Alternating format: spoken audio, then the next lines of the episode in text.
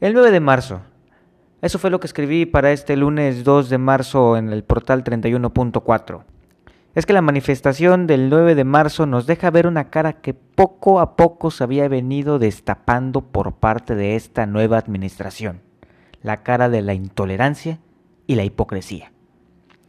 Y sí, efectivamente nos referimos al paro nacional, el cual consiste en que ese día ninguna mujer tendrá actividades económicas, laborales o sociales. Simplemente se quedarán en sus casas. ¿Esto para qué? Pues con el propósito de hacer entender a las autoridades municipales, estatales, federales de todo el país sobre lo importante que son las mujeres y todo el beneficio que les representa el país. Esto a modo de manifestación por la negligente actitud, una verdadera actitud negligente de todos los gobiernos al problema que son los que es la violencia de género, principalmente los feminicidios. ¿Por qué digo que este movimiento destapa una cara de la 4T? Bueno, porque la decepcionante respuesta que dieron ante el movimiento.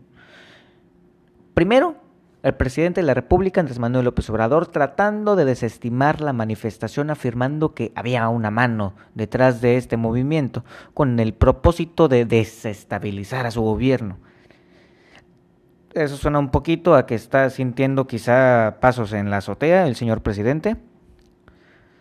Aquí hay que ser bien claros, porque si bien es cierto que hay muchos partidos y agrupaciones políticas que están tratando de colgarse de este movimiento para tomar fuerza, eso de ninguna manera deslegitimiza a la manifestación, la cual surge, como ya mencioné anteriormente, de una notable y flagrante negligencia para solucionar los problemas relativos al sexo femenino.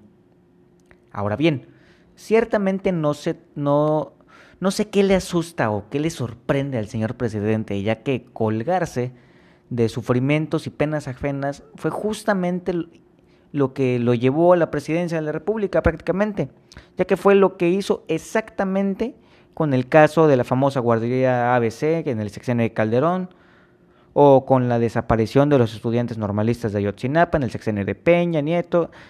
Entonces, yo sí puedo, pero otros no, va a ser el estilo de gobernar de Andrés Manuel. Porque esa ha sido su constante. Un ejemplo de ello sucedió con la compra de las 100 pipas por adjudicación directa sin licitación ni concurso, pasándose por el arco del triunfo la ley de adquisiciones, arrendamientos y servicios del sector público, cuando anteriormente criticó hasta el cansancio a los gobiernos priistas por hacer exactamente eso. Entonces, ¿cuál fue su argumento para justificar esa acción? Que nosotros no tenemos cargo de conciencia. Yo sí puedo, pero otros no. En fin, ya sabes que esto solo es la perspectiva política de un joven veracruzano. No te pierdas mi próxima columna el próximo lunes. Hasta pronto.